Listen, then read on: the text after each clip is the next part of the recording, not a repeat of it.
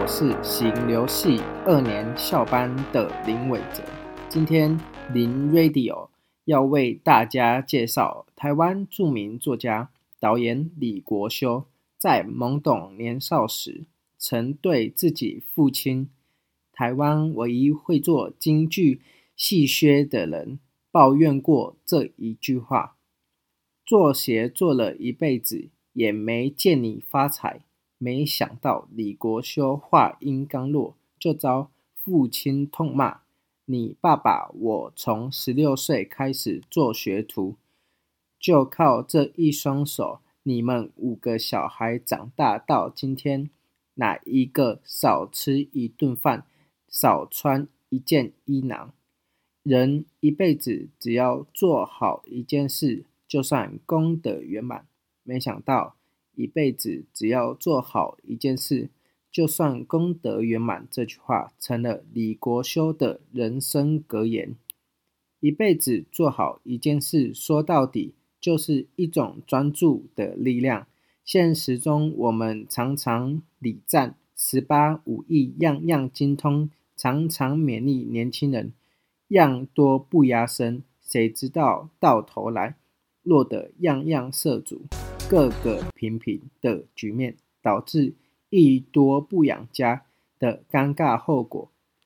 法国作家莫泊桑小时候曾在拜福龙面前自信地说：“我上午用两个小时来读书写作，下午用两个小时弹钢琴，则用一小时向邻居学习修理车子。”用三小时来练习踢足球。晚上我会去烧烤店学习怎样制作烧鹅。星期天则去乡下种菜。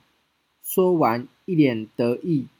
拜福罗听了笑说：“我每天上午用四个小时来读书写作，下午用四个小时来读书写作。”晚上我还会用四个小时来读书写作。福拜楼接着问：“你究竟有什么特长？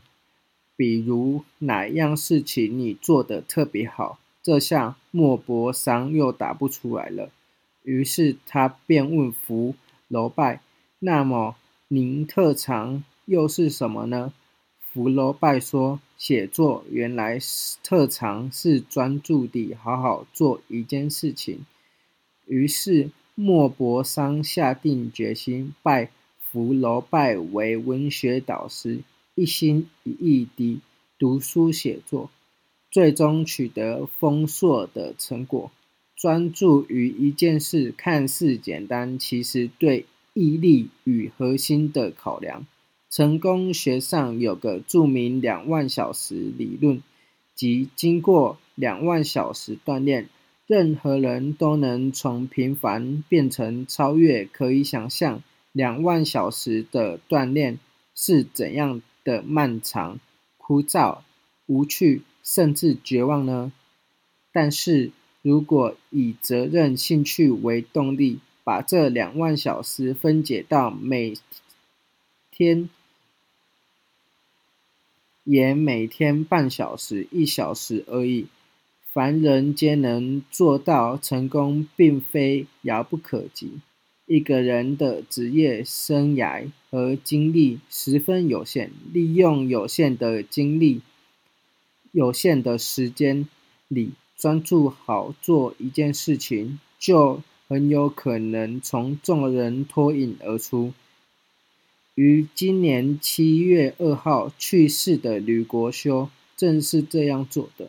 我这辈子只要做好一件事，就是开门上台演戏践行这句话，让他享有台湾万里哀的美名。谁说这不是专注的魅力？